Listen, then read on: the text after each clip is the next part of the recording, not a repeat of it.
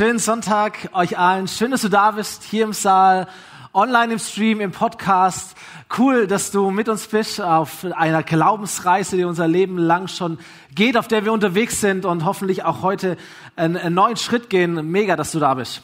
Äh, auch für diese Serie Let's Talk About Sex, in der wir unterwegs sind, schon die letzten zwei Wochen, schon ein paar gute Impulse hoffentlich mitgenommen haben für unser Leben, für unsere Beziehungen, für Sexualität, ganz unabhängig davon, welchen Beziehungsstatus wir auch haben.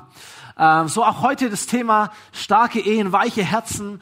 Heute Vormittag in den Gottesdiensten und äh, am Abend in einem richtig, richtig guten Ehe-Special. So, du wirst nachher noch ein paar mehr Informationen darüber bekommen. Aber ich möchte dir schon sagen, das Thema Ehe ist nicht ein Thema äh, nur für Ehepaare, sondern das Thema Ehe ist auch ein Thema für Singles. Vielleicht, weil du sagst, hey, ich glaube schon für mein Leben, da kommt noch mal Beziehung, da kommt Ehe auf mich zu, damit rechne ich, dafür bete ich, das möchte ich. Ähm, vielleicht aber auch, weil du spätestens nach dieser Predigt hoffentlich merkst, die, die Ehe von Mann und Frau auf dieser Erde ist nicht das Nonplusultra. Es ist nicht das Perfekte, sondern da kommt noch etwas Größeres und da musst du unbedingt dabei sein. Starke Ehen, weiche Herzen, heute das Thema. Ähm, ich weiß, man sieht es mir nicht an, aber ich bin schon 35 Jahre alt. Okay? Ähm, fantastisch. Mehr als die Hälfte dieser Zeit bin ich äh, mit the one and only Lena zusammen unterwegs. 19 Jahre sind es jetzt schon. Fantastisch. Ein Applaus. Und in zehn Tagen, wenn ich richtig gerechnet habe, haben wir unseren 15. Hochzeitstag. Mega. Heute äh, feiert unser Ältester seinen elften Geburtstag. Also wir sind auch schon mal eine ganze Reise miteinander unterwegs. Ich habe mir nachgeschaut, was der 15. Hochzeitstag bedeutet. Das ist die sogenannte Kristallhochzeit. Und man sagt auch die gläserne Hochzeit. Und die Bedeutung ist, dass man nach 15 Jahren den Ehepartner oder die Ehepartnerin so gut kennt, äh, dass es eigentlich wie gläsern ist. Also wir sind quasi durchschaubar füreinander. So die Bedeutung, die Philosophie dahinter. Äh, ich persönlich glaube nicht so wirklich daran. Wir entdecken immer wieder was Neues aneinander. Das ist ja auch das Schöne. Aber die Statistik sagt uns, dass wir schon über die Durchschnittsehe in Deutschland hinaus geschafft haben. So, die dauert nicht elf Jahre.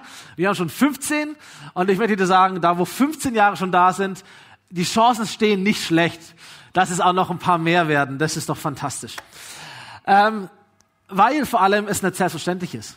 So egal in welcher Phase einer Ehe du bist, äh, und wenn du noch nicht verheiratet bist, dann ist auch gut zu wissen, jede Ehe kennt ihre Herausforderungen. Und egal, ob du erst am, am Anfang bist oder du schon jahrzehntelang unterwegs bist, jede Ehe kennt so ihre, ihre Herausforderungen, auch ihre Krisen und Gefahren. Ich glaube, die größte Gefahr in einer Ehe ist es, hineinzustarten oder darin unterwegs zu sein mit einer gewissen Blauäugigkeit oder man könnte vielleicht eher sagen so eine rosa Brillenäugigkeit, dass man sich denkt, hey, jetzt wo ich verheiratet bin oder dann, wenn ich verheiratet bin, wenn ich den Partner oder die Partnerin fürs Leben gefunden, dann kann nichts mehr schiefgehen. Jetzt bin ich safe. Endlich jemand, der mich liebt, so wie ich bin. Endlich jemand, der mich erfüllt, was ich mir so sehr äh, Szene. Endlich jemand, die alle meine Bedürfnisse befriedigt. Endlich jemand, der mir gibt, was ich so tief im Innern brauche. Vielleicht kennst du dieses Spiel, als Kinder haben wir das früher gern gespielt, verliebt, verlobt, verheiratet, geschieden, hieß es dann. Kennt ihr das? Ähm, so Kinder spielen das, glaube auch heute noch. Ich habe leider feststellen müssen, und manche Erwachsene spielen das Spiel genauso. Ähm, es geht mega, mega schnell, verliebt, verlobt, verheiratet, dann gibt's Punkt, Punkt, Punkt. Und dann merkt man, hoppla, so einfach ist es dann doch nicht alles und so toll und so romantisch und so ein, ein ewiger Flitterwochenurlaub ist das Ding auch nicht. Und dann kommt etwas, das, das man Alltag nennt. Und wir müssen einfach feststellen, das wird heute jetzt nicht so die mega romantische Predigt, sorry, äh, dass eine Ehe zwei Menschen so eng zueinander bringt und diese zwei Menschen nicht perfekt sind. So, meine Frau ist nicht perfekt, ich bin nicht perfekt, aber Ehe bringt uns so eng zusammen und manchmal haben wir die, woher auch immer diese Idee, dass eine Ehe aus zwei nicht perfekten Menschen mit Ecken und Kanten auf einmal zwei perfekte Menschen werden. Dass die Gemeinschaft heilt. Größere Schwachsinn gibt's gar nicht. Im Gegenteil, was wir feststellen ist, dass die Ecken und Kanten erst hervortreten in einer Ehe. Weil man sich nicht mehr verstecken kann, weil man so eng zusammen ist. Du merkst erst mal, wie unperfekt du selber bist. Du merkst erst mal, wie unperfekt der andere ist oder die andere ist. Und all die Ecken und Kanten treten zum Vorschein. Ich habe mal hier etwas Rustikales mitgebracht heute. Vielleicht eine Predigt eher für Männer heute. Hoppala. Ähm, habe alles im Griff. Und äh, hier ein, ein schöner Stammbaum, ja, könnte man sagen. Ein Baum, etwas Stabiles. Es steht heute mal für das, für das Ehepaar oder für, ja, für das Paar. Äh, etwas, das zusammengewachsen ist, das richtig Stabilität ähm, in sich trägt. Aber es gibt Momente äh, in jeder Ehe, da gibt es bestimmte Keile, die werden hineingetrieben. Man nennt es Alltag. Da gibt es etwas, das, das wir merken, hoppla, früher fand ich deine, deine Andersartigkeit, die so anders war wie ich, fand ich richtig sexy, fand ich richtig anziehend. Aber irgendwann stellst du fest, eigentlich nervt es mich. Eigentlich würde ich mir wünschen, sei doch bitte mehr wie ich. Versteh doch, dass ich recht habe und dass wir es auf meine Art und Weise machen müssen. Es ist etwas, das hineingetrieben wird wie ein Keil. Ähm, vielleicht merkst du irgendwann, hey, wir haben irgendwie immer weniger Zeit miteinander, wir haben weniger Zeit füreinander, dann äh, kommen vielleicht irgendwann die Kinder ins Spiel, dein Leben dreht sich um andere Dinge, du bist im Beruf unterwegs, äh, der Alltag frisst dich richtig auf, dann merkst du, dass jeder eine gewisse Prägung hat, dass jeder auch seine Verletzungen mitbringt, seine Unperfektion, sein, seine Prägungen. Wie hat man früher gesprochen? Wie haben wir früher gestritten? Äh, was haben meine Eltern mir mitgegeben? Plötzlich kommen diese zwei Herkunftsfamilien zusammen und das Ding soll funktionieren. Wenn man es nicht reflektiert und drüber spricht, kann es richtiges Spaltpotenzial geben. Und da, wo ein Problem da ist, da gibt es oft auch noch ein zweites, das sich einfach hineinnistet in diese Spalterei, in dieses Keiltreiben. Und da gibt es da gibt's eine Kraft, die auf deine Ehe, auf deine Beziehung richtig einschlägt, hineinwirkt. Manchmal sind es die kleinen Dinge, die größer werden. Manchmal gibt es richtig gewaltige Einschläge. Wenn du merkst, auf einmal tritt eine Krankheit in dein Leben, die hast du nicht kommen sehen. Du verlierst deinen Arbeitsplatz, irgendwas passiert mit deinen Kindern, was auch immer. Und du merkst, das sind jetzt richtig große Hammerschläge, die uns treffen und die unsere Einheit, unsere Ehe spalten wollen, auseinandertreiben wollen.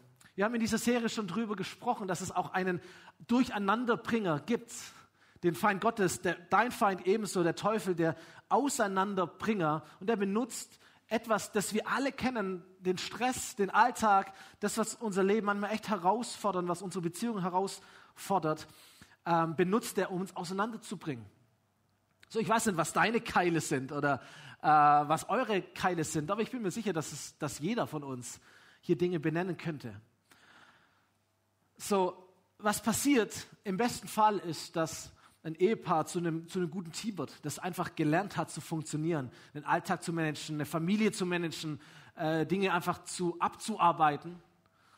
Im schlechtesten Fall kommt ein Ehepaar irgendwann auf die Idee und sagt, irgendwie funktioniert das nicht mehr irgendwie haben wir gar nichts mehr gemeinsam. Irgendwie haben wir uns, wir nennen es dann, auseinandergelebt. Was eigentlich heißt, irgendetwas hat uns auseinandergetrieben. Und du weißt vielleicht gar nicht mehr, wo, wann das angefangen hat, wie das eigentlich kam, was es eigentlich alles war, wer jetzt irgendwie schuld hat, aber irgendwie ist es halt so gekommen. Und du sagst, irgendwie, ich weiß gar nicht mehr genau, was wir eigentlich noch gemeinsam haben.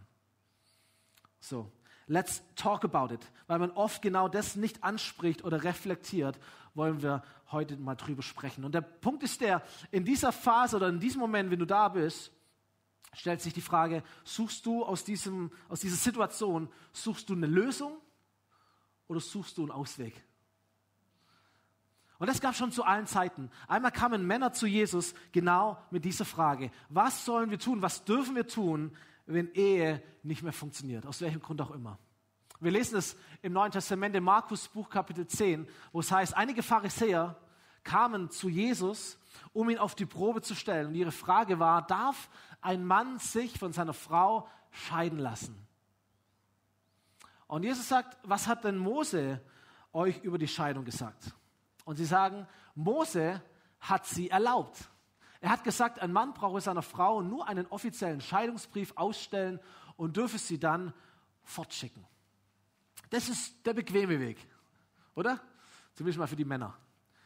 Äh, diese Praxis gab es tatsächlich. Du kannst es nachlesen im, im, Alten Testament, Buch Mose.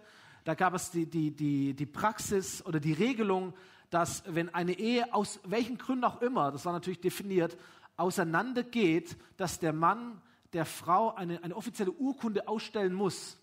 Warum? Weil die Frau ohne Ehe komplett hilflos war. In einer patriarchalen Gesellschaft äh, auf sich allein gestellt, ohne Versorgung, ohne Hilfe, ohne Schutz, ohne die Möglichkeit, wieder in eine neue Ehe hineinzufinden. So musste der, der Mann wenigstens eine, eine Scheidungsurkunde, einen Scheidungsbrief ausstellen, damit die Frau äh, auf legalem Weg sich eine neue Zukunft ähm, aufbauen kann. So, das ist ein bequemer Weg. Was passiert ist oder was sich daraus entwickelt hat, dass die Männer das genommen haben und ich sage mal salopp, einfach irgendwelche Gründe haben anführen können, um sich scheiden zu lassen von der Frau. Er hat gesagt, ey, dein Essen schmeckt mir irgendwie nicht mehr. Hier ist der Scheidungsbrief. Vor der Schwangerschaft sah es irgendwie besser aus. Hier ist der Scheidungsbrief. Und äh, deine Mama hat mir schon lange nicht mehr gefallen. Äh, hier ist der Scheidungsbrief. Ich überzeichne mal ein bisschen, was ich sagen will, ist etwas, das eine, eine gewisse Notordnung war, um irgendwie dem, dem Bösen im Leben, dem Schicksal, dem, der, der Sünde dieser Welt irgendwie äh, zu regeln, eine Notverordnung zu, zu nehmen, haben Menschen dazu genutzt, um Schlupflöcher zu bauen, um, um ihr eigenes Fehlverhalten irgendwie zu kaschieren und sagen, ist doch alles okay, Gott hat's uns doch erlaubt. Etwas, das, das, das uns heute auch immer wieder Mühe macht, dass wir auf der einen Seite äh, vielleicht als Christen klare biblische Regeln haben und trotzdem merken, die Realität, die, die Praxis ist dann manchmal doch eine andere und wir müssen mit Dingen umgehen lernen, die gar nicht so einfach zu regeln und zu lösen sind. Wir werden noch in ein paar Wochen, wenn wir über das Thema äh, sexuelle Vielfalt sprechen, auch merken, äh, ganz so einfach, wie wir es manchmal denken, ist es dann vielleicht doch nicht. Damit müssen wir erstmal umgehen lernen. So, die, die Antwort von Jesus aber ist jetzt nicht mega bequem. Sie geht nicht diesen einfachen, bequemen Weg, sondern die Antwort von Jesus zeigt Ursache und Lösung auf. Die Antwort von Jesus führt hinein zum Herz. Es geht nicht darum, irgendwelche Regeln zu befolgen und aufzustellen, sondern es geht darum, das Herz Gottes, das Herz des Schöpfers zu sehen und zu entdecken. Jesus entgegnete ihnen, nur weil euer Herz so hart ist. Das ist die Ursache. Weil euer Herz so hart ist, gab euch Mose diese Anweisung. Doch der Wille Gottes, das, worum es eigentlich geht, was eigentlich die Intention war, was Gott eigentlich möchte, ist folgendes. Es wird schon mit Beginn der Schöpfung deutlich, als Gott sie als Mann und Frau schuf. Und jetzt zitiert Jesus einen Vers aus dem Alten Testament. Darum verlässt ein Mann seine Eltern und verbindet sich eng mit seiner Frau sodass die beiden eins werden mit Körper und Seele. Dann sind sie nicht mehr zwei, sondern eins.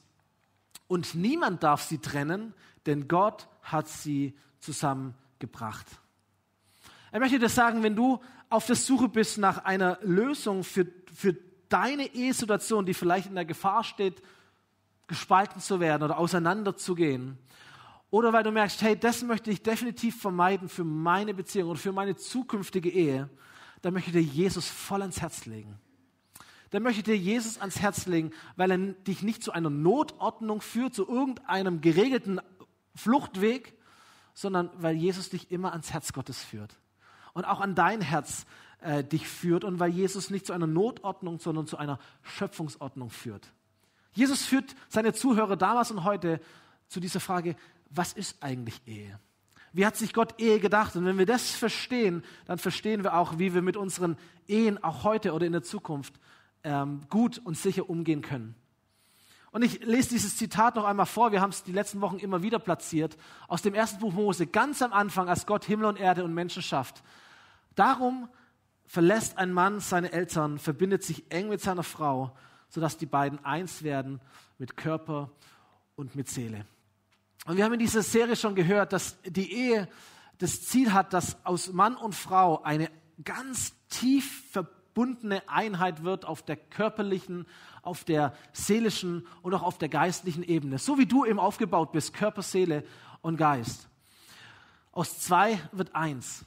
Und dann zeigt dieser Vers, ein, ein, ein Ausruf Gottes über diese ganze Schöpfung, diese ganze Welt, zwei bestimmte Bedingungen auf. Zum einen, dass die Eltern verlassen werden müssen, nicht weil die irgendwie einen schlechten Job gemacht haben, sondern weil da einfach ein gewisses Leben, eine Lebensstrecke endet und eine ganz neue Familie, ein ganz neuer Abschnitt beginnt.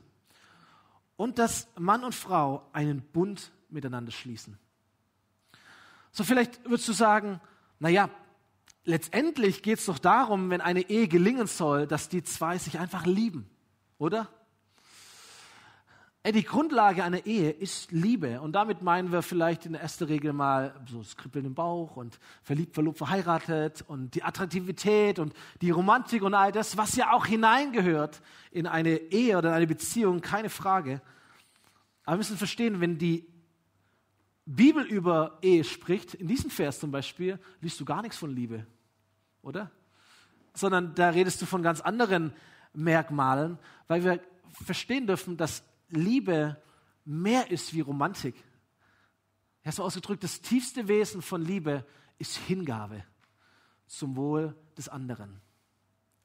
Liebe, die nicht nur über die Flitterwochen dauern soll oder über das erste Jahr oder über die, die ersten fünf Jahre, sondern Liebe, die das hier ertragen soll, aushalten soll, managen soll, vielleicht auch geheilt werden soll, so eine Liebe, die muss viel, viel tiefer sein, die muss stärker sein, die muss nachhaltiger sein, die lebt von Hingabe zum Wohl des anderen.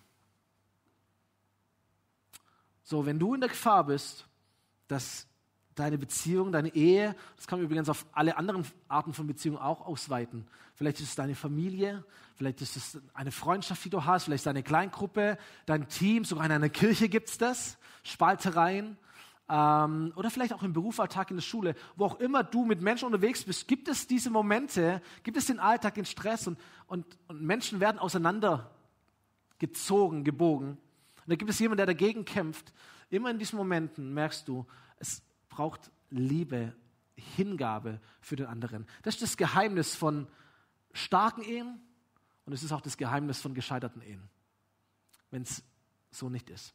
So, weil Gott dich liebt, weil Gott deine Ehe liebt, weil Gott etwas Großartiges für dich im, im Sinn hat und weil Gott dich sicher führen will oder weil Gott dich retten will, sagt er, ey, ich möchte dir sagen, die Grundlage einer Ehe ist nicht Romantik, sondern die Grundlage einer Ehe ist der Bund. Was ist der Bund?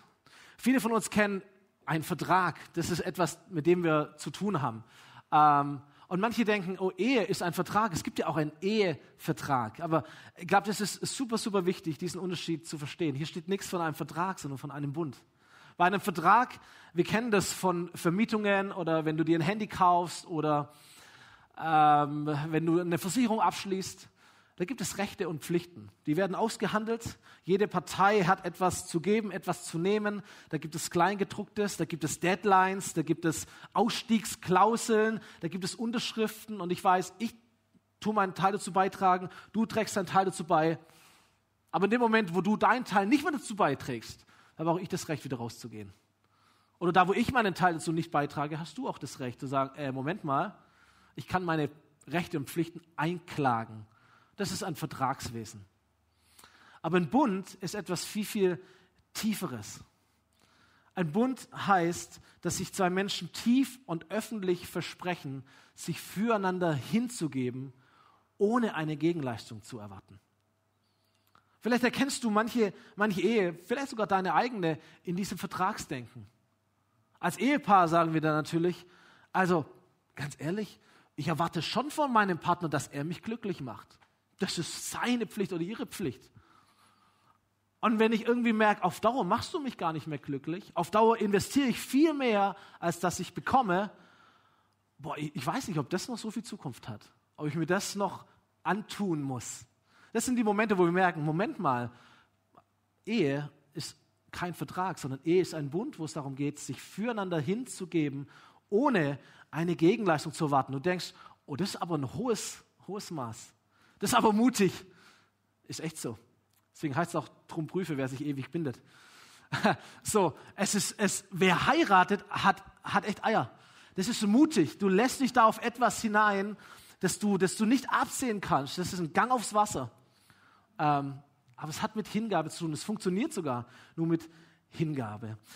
Weil wir merken, aus dieser Hingabe, aus dieser Entschiedenheit, aus diesem Denken eines Bundes, da erwächst ein Schutzrahmen, der dich sicher macht, wo du dich fallen lassen kannst, wo du vertrauen kannst. Da ist eine Treue da, eine Intimität, eine Einheit. Da geht es nicht darum, dass ich mich faul zurücklehnen kann, sagt, geil, sie, sie darf ja nicht gehen oder er darf ja nicht gehen, hat es mir ja versprochen. Sonst geht darum, sagen, wow, mega, ich, ich, ich möchte echt mein Bestes geben, um uns glücklich zu machen. Ich möchte echt mein Bestes zu geben für unser gemeinsames neues Leben. Hier darf ich sein, wie ich bin. Hier darf ich mich fallen lassen. Hier darf ich mich nackt machen, verletzlich machen. Hier passiert mir nichts. Hier ist ein Schutzrahmen für mich und für uns beide. Hier kämpfen nicht zwei Vertragspartner mit Misstrauen, sondern hier kämpfen zwei sich liebende Verbündete für ihr gemeinsames Ziel. Das ist Ehe. Ehe ist ein Bund und kein Vertrag. Übrigens ein Bund nicht so zwischen zwei Menschen, sondern immer auch ein Bund zwischen Menschen und Gott. Ähm, deswegen sagt auch Jesus hier in, dieser, in diesem Gespräch, niemand darf die beiden trennen, denn Gott hat sie zusammengebracht. So, ich möchte dir voll Mut machen, wenn du eine Ehe führst. Selbst wenn du gar nicht an Gott glaubst, glaube ich, ist, ist Ehe etwas Göttliches. Aber ich möchte dir Mut machen, Gott ist in deiner Ehe drin. Wenn du gerade durch eine Krise gehst, wenn du gerade durch so eine Phase gehst, wo es echt herausfordernd ist, wo der Feind klopft und wo er richtiges Werkzeug benutzt, wo das Schicksal kommt, Gott ist voll mit dabei in eurer Ehe. Gott ist da und Gott, Gott hilft und Gott rettet und Gott ermutigt und kannst Gott anrufen und er ist bereit zu helfen. Er ist voll mit im Boot. Das ist mega. Ehe ist eine, Gott, eine Gottessache. Deswegen, im eigentlichen Sinn, kannst du Ehe auch nicht auflösen. Ein Bund kann man gar nicht auflösen. Ein Vertrag kann man auflösen, einen Bund kann man gar nicht auflösen. Diese Option stellt sich gar nicht. Ich weiß, in der Realität müssen wir mit anderen Dingen umgehen. Deswegen gibt es so etwas wie eine Notverordnung auch schon in der Bibel. Aber vom Herz Gottes her ist eine Ehe unauflöslich. Ist ewig. Kann man nicht trennen. Ehe ist all in. So, in der Bibel hat man, äh, wenn, wenn Menschen einen Bund geschlossen haben, es gibt es ja auch zwischen Ländern oder zwischen Königen und so weiter, man hat zum Beispiel eine Pro, Pro, einen Prozess gemacht, ein Tier geschlachtet, in zwei Hälften geschlagen, diese Hälften auseinandergelegt und die zwei Vertragspartner sind durch diese Tiere hindurchgelaufen. Bisschen eklig. Ähm, sie sind hindurchgelaufen mit der Bedeutung, wir schließen einen Bund und dieser Bund kann nicht zerbrochen werden, sonst geht es uns wie diesen Tieren. Also ist, da geht es um Leben und Tod, sage ich mal. Ähm, die zweite Bedeutung dahinter war übrigens, dass wenn ein Bund geschlossen wird, fließt immer Blut. Es gibt immer ein Opfer. Es geht um Hingabe. So, wer fühlt sich auch als Ehepartner manchmal als Opfer? darum geht es manchmal dass sich jemand für den anderen opfert, sich hingibt, weil Leben ist herausfordernd. Es geht nicht ohne Hingabe. So, wa warum diese starke Verbindlichkeit? Warum dieses, dieses hohe Maß, dieser hohe Anspruch? Warum der Bund? Ich möchte das sagen, wenn man ein bisschen näher drüber nachdenkt, stellt man fest, es gibt keinen größeren Liebesbeweis, als wenn jemand sagt, ich bin bereit, mit dir einen Bund zu schließen all in. Weißt du, wenn Menschen sagen, hey, ich liebe dich, äh, aber deswegen müssen wir nicht gleich heiraten. So, oder wir müssen vielleicht überhaupt nicht heiraten. Liebe zählt. Dann heißt es auf gut Deutsch übersetzt, ich liebe dich, aber nicht so sehr, um meine Freiheit komplett für dich aufzugeben. Ich liebe dich schon, aber. Und ganz ehrlich, ich weiß nicht, ob du dazu Ja sagen möchtest oder Ja sagen würdest. Ich glaube, es gibt keine größere Liebe, als wenn jemand sagt, ich gebe mein Leben für dich und ich gebe mein Leben für uns. Deswegen bin ich auch der tiefen Überzeugung, Ehe schränkt Liebe nicht ein oder dämpft Liebe, sondern im Gegenteil, Ehe feuert Liebe so richtig erst an. Die größte Liebe erlebst du nicht außerhalb der Ehe, sondern nur innerhalb der Ehe. In diesem sicheren, starken Rahmen, wo sich zwei füreinander hingeben, da entflammt Liebe richtig. Und das Zweite ist, das was ich schon eigentlich gesagt habe, Ehe ist der größte Schutzraum. Ich muss nicht meinen Wert immer wieder neu beweisen, wie bei einem Vertrag. Ich sage, okay, jetzt muss ich aber liefern, jetzt muss ich aber beweisen, dass meine Frau oder mein Mann weiß, hey, es lohnt sich immer noch, mit dem oder mit der zusammen zu sein. Da gibt es niemand Besseren. Ich bin ständig unter Druck, mich neu zu beweisen. Nein, ich weiß, das Ding ist durch.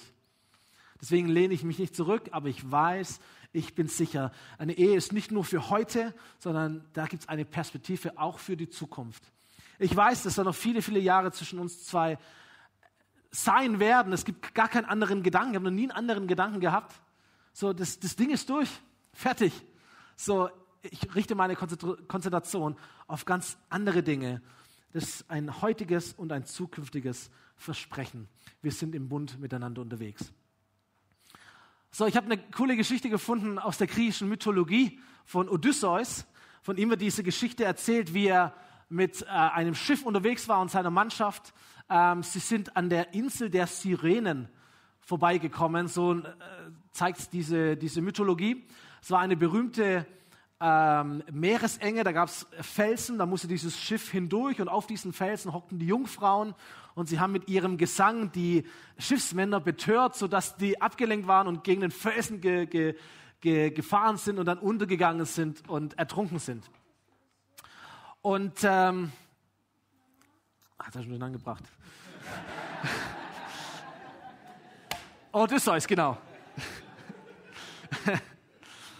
Und Odysseus äh, kannte, kannte diese Gefahr und er wusste, hey, das sind schon richtig viele Männer, gute Männer ertrunken, weil sie, weil sie dieser Verlockung nicht widerstehen konnten. Und dann heißt es in dieser Geschichte, dass er Wachs genommen hat und die Ohren seiner Männer verstopft hat. Dann hat er gesagt, oder davor hat er gesagt, bindet mich an den Mast und egal, was ich euch für Zeichen geben werde, was ich schreien werde, wir fahren dort durch. Weil er auch wusste, wenn wir dann durch sind und wir es nicht mehr hören, dann können wir unseren Weg fortsetzen.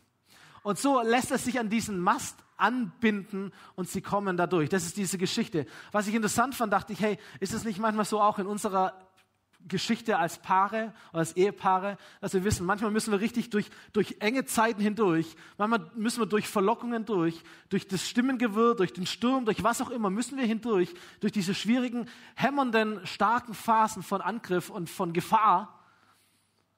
Manchmal ist es einfach wichtig, sich anzubinden, sich zu binden und zu sagen, hey, nein, ich glaube nicht Romantik rettet uns, nicht äußere Attraktivität rettet uns, nicht eine coole Geschichte in der Vergangenheit rettet uns oder, oder was auch immer, sondern uns rettet nur unser Ehebund. Ein tiefes öffentliches Versprechen. Ich habe mich an den Mast gebunden und wir fahren dort durch und irgendwann werde ich auch wieder klar denken und dann bin ich heilfroh, dass es einen Bund gab, der mich gehalten hat. Dietrich Bonhoeffer hat einmal gesagt, nicht eure Liebe trägt die Ehe, sondern die Ehe trägt die Liebe. Das ist ein echt ein wahrer Satz. Und jeder, der schon länger verheiratet ist, weiß das auch. So was möchte ich dir sagen. Wenn du einen Partner fürs Leben suchst oder eine Partnerin fürs Leben, lass mich dir sagen, such keinen Vertragspartner, mit dem du Rechten und Pflichten abklärst und sagst, okay, unter der Vorstellung oder mit den Bedingungen könnte ich es mir gut vorstellen. Sondern such einen Bündnispartner, der bereit ist, sein Leben für dich zu geben. Lass uns als Männer nicht Ausschau halten nach einer Prinzessin, die wir irgendwie retten müssten. Und lasst, ihr lieben Frauen, seid keine Prinzessinnen, die wir retten müssen, sondern seid, seid königlich. Seid Königinnen, die bereit sind zu kämpfen, sich einzusetzen im ganzen Leben für den anderen. Wir Männer, ob wir jetzt Single sind oder schon verheiratet sind, lasst uns nicht irgendwie Prinzen sein, so kleine, süße Dinger. Und lasst uns auch keine Machos sein, denen gedient werden muss oder irgendwelche Waschlappen, sondern lasst uns, lasst uns Männer sein. Lasst uns königlich sein. Lasst uns Könige sein, die sagen, ich bin bereit, mein Leben einzusetzen für die Richtige. Oder für das gemeinsame Leben, das mit der Richtigen dann auch geschehen kann. Und wir schließen einen Bund zusammen. Ich glaube, wenn, wenn das Ehe ist und nochmal, wir alle kennen diese Momente, wir kennen diese Phasen, vielleicht kennst du sie gerade aktuell sehr, sehr, sehr stark. Ich glaube, was es braucht, ist manchmal einfach diese Entscheidung. Ich stabilisiere das Ganze durch einen Ehebund oder ich erinnere mich an einen schon geschlossenen Ehebund. Hier sieht man schon, wie dieser Baumstamm schon am, schon am Spalten ist. Aber wenn du hier so einen starken Stab hindurchsteckst, ich kann das ganze Ding heben am Bund der Ehebund trägt. Und dann mögen trotzdem noch die, die, die Pfeile kommen und der Feind mag draufschlagen und der Stress und der Alltag und die Krankheit und die Sorgen und die Finanzen und die Kinder und was es auch alles gibt, was, was hineinfällt. Aber der Bund stabilisiert die beiden Hälften. Der Bund trägt die Ehe. Und weil der Alltag eben nicht aufhört, und das ist auch okay so, so ist es auf diesem Leben, ist es gut, nicht nur einen, einen Bund zu schließen oder sich an einen Bund zu erinnern, sondern auch ein paar gute Gewohnheiten, sich zu überlegen, wie können wir unsere beiden Hälften zusammen verbinden, damit, wenn die Schläge kommen, wir trotzdem zusammen sind, weil wir starke Bänder haben, die uns schützen. Auch das richtig aus dem Werkzeugkasten. Da gibt es verschiedene Farben, es gibt verschiedene Gewohnheiten, ähm, Dinge, die dir gut tun, Disziplinen, die du einüben kannst als Ehepaar. Ich habe mir hier so ein ganz tolles Ding mitgenommen. Weil je nachdem, wenn du dieses Bild dir jetzt vorstellen kannst vielleicht, wenn du hier richtig drauf Druck gibst, meine handwerklichen Fähigkeiten sind großartig, dann merkt man mal, wie das geht. Hat vorher schon nicht hingekriegt. Das hat mir der, der Philipp extra gezeigt, der hat es trotzdem nicht hingekriegt. Aber ihr wisst, wie das Ding eigentlich funktioniert. Wenn du da richtig drauf Druck gibst, theoretisch, dann weißt du, auch wenn die Schläge kommen, das hält zusammen. Vielleicht sogar treibst die Keile nach oben oder sie kommen gar nicht so stark nach unten. Sie können ihr Spaltungspotenzial gar nicht ausleben, weil du gesichert bist, weil du ein paar gute Gewohnheiten hast in deinem Leben. Mich hat das, dieses Bild erinnert an, an unseren Draufvers, das steht im Kolosserbrief im Neuen Testament, Kapitel 3, Vers 14. Da heißt es, wichtiger als alles andere ist Liebe. Und nochmal die tiefste Form der Liebe ist Hingabe. Und wenn ihr sie habt, wird euch nichts fehlen. Sie ist das Band, das euch verbindet. Es gibt verschiedene Arten, wie man, wie man Liebe leben kann, aber ich möchte ein paar konkrete Dinge einfach mitgeben, was uns auch geholfen hat. Zum Beispiel könnte eins dieser Bänder sein, ganz simpel, eine Form zu finden, wie man miteinander Zeit verbringen kann. Ze gemeinsame Zeit ist wie ein Band, das, das dich zusammenbringt, zusammenträgt. So, ob das der, der klassische Eheabend ist, den man sich irgendwie reserviert. In unserem Fall ist es oft der, der Vormittag oder der Morgen. Das sind die Momente, wo wir dann äh, frühstücken gehen. Ich werde immer wieder angesprochen, ihr seid ständig irgendwo Frühstück und so weiter. Was seid ihr denn immer und so? Ich habe schon viele, viele gute Tipps verteilt. Nicht jede Woche klappt das, muss man auch ehrlich sein. Aber immer wieder nehmen wir uns das vor und sagen, hey, mega, weil wir wissen, unser Alltag ist so stressig, so voll. Wenn wir es nicht schaffen, Zeit miteinander zu verbringen, echt gefährlich ähm, gemeinsame Erlebnisse zu haben. Das muss nicht der Urlaub sein, das kann ein schönes Essen sein, das kann ein Spaziergang sein, das kann ein Ausflug sein, das kann ein Wochenende sein, was auch immer, gemeinsame Erlebnisse verbinden.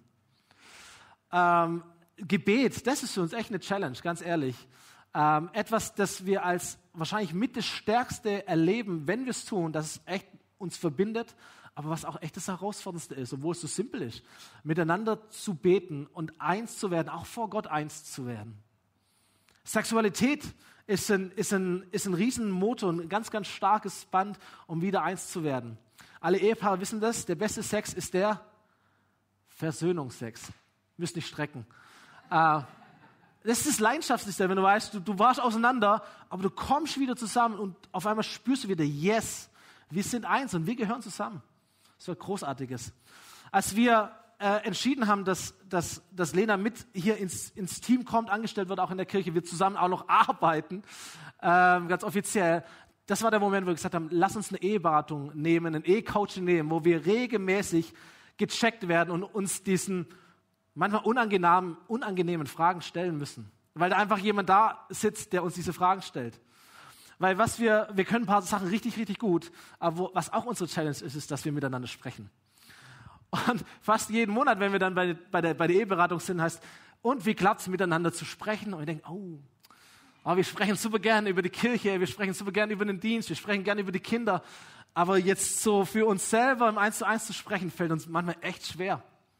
Aber Kommunikation muss gelernt sein. Let's talk about it. Sonst, das ist ein Band, das du brauchst, damit die zwei Hälften auch zusammenkommen, was auch immer passiert. In der Bibel heißt es einmal, wenn die Liebe erkaltet, wenn das Herz hart wird, tue die ersten Werke. So ein ganz heißer Tipp ist, mal zu überlegen, was hast du denn getan, als du dich so richtig verliebt hast in deinen Partner oder deine Partnerin? Und dann mach das gleiche einfach nochmal. Mach's wieder. Als, als Entscheidung. Ob das ein Liebesbrief war, da sind wir ewig lange Reisen gefahren oder was auch immer. Wir haben richtig viel Geld ausgegeben, wir haben uns schick angezogen, was auch immer. Tu die ersten Werke wieder und du wirst feststellen, Liebe kommt wieder hoch. Herzen werden wieder weich. Starke Ehen haben weiche Herzen. Und nur weiche Herzen können verbunden oder lassen sich miteinander verbinden. Ähm, so, das braucht manchmal Disziplin. Das kann auch prophylaktisch gut sein. Wenn du eine Ehe haben möchtest, auch jede andere Art von, von Beziehung kannst du diese Elemente mit hineinnehmen. Nicht alle vielleicht. So, Sexualität wird schwierig, so in allen anderen äh, Beziehungen. Aber vieles, vieles von dem kannst du mit hineinnehmen in jede Art von Beziehung. Bänder, die verschiedene Menschen eins machen. Starke Ehen haben weiche Herzen. Weil starke Ehen wissen, hey, hier gibt's Anfechtung, es gibt Kämpfe, es gibt Herausforderungen. Und weil starke Ehen wissen, wir sind nicht, wir sind zwei unperfekte Menschen, die zusammengebunden sind. Und da hat Spaltungspotenzial. Das haben wir auf dem Schirm. Deswegen bemühen wir uns, deswegen stehen wir im Bund und deswegen haben wir Banden der Liebe, die, die uns halten, uns treiben. Ich möchte zum Schluss noch zwei, drei andere Punkte anführen, was ich glaube. Starke Ehen machen immer auch andere stark. Hey, wenn du, wenn du sagst, wir werden das heute Abend bei diesem Special so stark hören, deswegen ist es so, ein, so eine mega gute Geschichte, die du heute Abend hören wirst.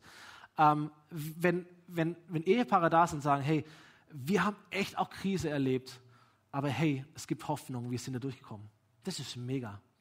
Wenn Ehepaare sagen, ey, wir, wir erleben Krankheit, und echte Schicksalsschläge, aber wir lassen einander nicht los. Das sind großartige Geschichten. Nicht die perfekten heile Welt-Ehepaare, sondern die authentischen, manchmal auch mit Zerbruch umgehenden Ehepaare. Das sind die Botschaften, die wir, die wir hören wollen und die wir echt brauchen für unser Leben. Zweitens, starke Ehen sind voller Jesus. Ich habe vor, vor ein paar Jahren das irgendwie mal kapiert, dass wenn Jesus sagt, wo zwei oder drei zusammenkommen in meinem Namen, bin ich mitten unter ihnen, dass er nicht unbedingt nur über Gemeinde spricht, sondern vielleicht spricht er auch über Ehepaare. Sagt, hey, wo Mann und Frau zusammenkommen in meinem Namen, sich eins machen vor mir und mit mir, ich bin voll mit am Start. Deswegen möchte ich dich so ermutigen, Gott ist in deiner Ehe aktiv. Er ist, er hält. Er ist der, der Dritte im Bunde. Er macht euch stark. Eure Ehe ist, hat Zugang. Er hat Zugang zu eurer Ehe. Und drittens, starke Ehen zeigen Menschen, die Liebe von Jesus. Ähm, diese, diese Schöpfungsordnung finden wir nicht nur am Anfang der Bibel, sondern sie wird zitiert von Jesus und auch ein anderer großer Hero im Neuen Testament. Paulus nimmt dieses Zitat im Epheserbrief, wo er sagt, erinnert euch an das Wort, darum verlässt ein Mann seine Eltern, verbindet sich eng mit seiner Frau, sodass die beiden eins werden mit Körper und Seele. Das ist ein großes Geheimnis. Hm, alle Ehepaare, ja, ja, ein großes Geheimnis. Ähm, Gibt es noch vieles zu entdecken. Ich deute dieses Wort auf die Verbindung zwischen Christus und seiner Gemeinde. So, Ehe ist etwas Großartiges und kann richtig Großartiges auch hervorbringen. Ich glaube, das Größte, was, was eine Ehe zeigen kann, ist ein Bild davon, wie Gott sich Beziehung zwischen ihm und Menschen vorstellt. Das ist das Größte, die größte Berufung eines Ehepaars ein Beispiel zu sein zwischen der Beziehung zwischen Gott und Mensch. So Ehe ist nie nur für uns da, sondern Ehe ist auch immer eine Botschaft, die sagt, hey, so möchte Gott mit dir verbunden sein. So möchte Gott mit dir verbunden sein. So, bevor wir zum Gebet kommen, möchte ich das sagen an alle Ehepaare. Es gibt diesen diesen einen Bibelvers im Alten Testament schon, dass Gott aus harten Herzen weiche Herzen machen möchte. Das ist der Moment, wo die Bibel spricht über das Kreuz, über das, was Jesus getan hat. Und er sagt, an diesem Ort der Vergebung, an diesem Ort der Heilung, an diesem Ort der Hoffnung, da kann aus, aus harten Herzen ein, ein weiches Herz werden. Und wenn wir nachher beten, und auch heute Abend wird es ein Segensangebot speziell auf Ehepaare geben, das ist dein Moment, wo du äh, kommen kannst. Weil manchmal ist es so, in der Realität, vielleicht kennt ihr das, dass Mann und Frau miteinander unterwegs sind, aber wir alle haben unseren Rucksäcke, stimmt's? Die sehen wir nicht, aber die bringen wir mit. Der ist beim einen größer und beim anderen kleiner. Ähm, der ist voller oder weniger voll, aber wir alle bringen unser Päckle. Ja, wir alle haben uns, unsere Geschichte, unsere Herkunft, unsere Verletzungen, äh, unsere Stärken und Schwächen. Und es kommen da zwei unterschiedliche Menschen zusammen und wollen zusammen sein und wir merken, es ist gar nicht so einfach, sich zu verbinden, wenn du einen Rucksack vorne hast. Da trennt etwas und wir haben auch nochmal einen Größenunterschied, das macht es nochmal schwieriger. Aber wozu ich dich einladen möchte, als Ehepartner oder als Ehepartnerin, ist, dass du kommst und dass du ans Kreuz gehst mit deiner Last, mit deinem Rucksack, dass du sie ans Kreuz hängst, dass du sie an Jesus abgibst und dann wirst du feststellen, wenn das beide sogar tun, man trifft sich am Kreuz. Verstehst du? So Jesus macht, macht Ehepaare eins. Wir alle haben unsere Päckchen, wir alle haben unsere, unsere Rucksäcke, aber am Kreuz können wir uns treffen. So, ich kann nicht für meine Partnerin entscheiden. Ich kann sie auch nicht zwingen oder beeinflussen oder sonst irgendetwas. Was ich tun kann, ist, dass ich mein, mein Leben, meine Stärken, meine Schwächen, meine Versagen, meine Sünde, was auch immer, meine Verletzungen zu Jesus bringe, sie ans Kreuz hänge. Auch vorbildlich. Und dort, wo es beide tun, ihr werdet euch am Kreuz treffen und es wird eure Ehe richtig, richtig stärken, wenn Jesus im Zentrum ist und euch verbindet. Band darf nach vorne kommen und ähm, wir werden gleich beten. Ich möchte nur einen Punkt setzen. Vielleicht auch für die Singles unter uns, eigentlich für alle Menschen. Mm. So schön die Ehe auch ist, manchmal tun wir den Fehler auch als Christen oder als Kirchen, dass wir Ehe überhöhen. Und wir sagen, wow, ey, die, die höchste Form von Liebe und Treue und Geduld und Vergebung, das ist eine Ehe. Ich glaube, das ist eine, eine Erwartung, die, die nicht funktioniert. Das ist auch, ein, ist auch ein falsches Bild möchte dir sagen, dass die perfekte Form von Liebe niemals bei Menschen zu finden ist, sondern die perfekte Form von Liebe, die gibt es nur bei Gott. Der perfekte Bund ist nicht der Ehebund, sondern der perfekte Bund ist der Bund, den Gott schließt mit Menschen. Am Kreuz siehst du den. Dort, dort, dort schließt Gott einen Bund. Deswegen ist diese Symbolik auch so wichtig. Dort fließt nämlich Blut am Kreuz. Dort gibt es ein Opfer. Da gibt sich jemand hin. Das ist etwas Heiliges, etwas Unauflösliches übrigens. Der Bund am Kreuz ist ein ewiger Bund. Zum Glück. Darauf kannst du dich verlassen. Da gibt es Sicherheit und Schutz, Identität und Bestätigung und Treue. Das ist das, das Zeichen Gottes. Ich möchte Beziehung mit dir in alle Ewigkeit. Das ist der perfekte Bund. Und jeder menschliche Ehebund im besten Fall kann nur ein sichtbares Beispiel von dem Bund Gottes mit Menschen sein. Das ist eine hohe Aufgabe, eine Berufung, nicht mehr und nicht weniger. Aber der perfekte Bund ist der Bund zwischen Gott und den Gläubigen. Den Menschen, die sich darauf einlassen, die in diesen Bund hineingehen. Gott gibt sein Leben und du bist Teil davon, wenn du dein Leben Gott gibst. Es ist ein Bund, der geschlossen wird, wenn Menschen Christen werden und ihr Leben Jesus geben. Der perfekte Bund ist der Bund Gottes zwischen ihm und seiner Gemeinde. Und in der Bibel ist interessant, wird dieses Bild genommen, wo es heißt, dass die Kirche, die Gemeinschaft der Gläubigen, die Braut Gottes ist. Und wenn du so ein bisschen in der Bibel unterwegs warst, dann hast du das schon mal vielleicht gelesen, dass die Gemeinschaft der Gläubigen die Braut von Jesus genannt wird. Da gibt es den Bräutigam Jesus und es gibt die Braut, die Gemeinde. Dort lesen wir, wenn wir in den Himmel kommen, gibt es ein Hochzeitsfest, da gibt es eine Vermählung, eine Vereinigung zwischen Jesus und den Gläubigen. Und damit möchte ich dich ermutigen, das Wichtigste ist nicht eine Ehe auf dieser Erde, sondern das Wichtigste ist die Ehe im Himmel. Die Bibel erzählt uns, in der, in, im Himmel werden Menschen nicht mehr heiraten. So, wenn du heiratest, es gilt nur für diese Erde. Ist großartig, aber die ganze, ganze Ewigkeit wirst du nicht verheiratet sein. Es gibt im Himmel nur eine Ehe. Das ist die Ehe von Jesus und seiner Braut. Und da musst du dabei sein. Das ist es, ob du verheiratet in den Himmel kommst oder als Single in den Himmel kommst, ist nachher egal. Beide Formen sind gleich gut, sind gleich berechtigt, gleich biblisch, ist alles okay. Wichtig ist, dass du in der Himmelsehe dabei bist.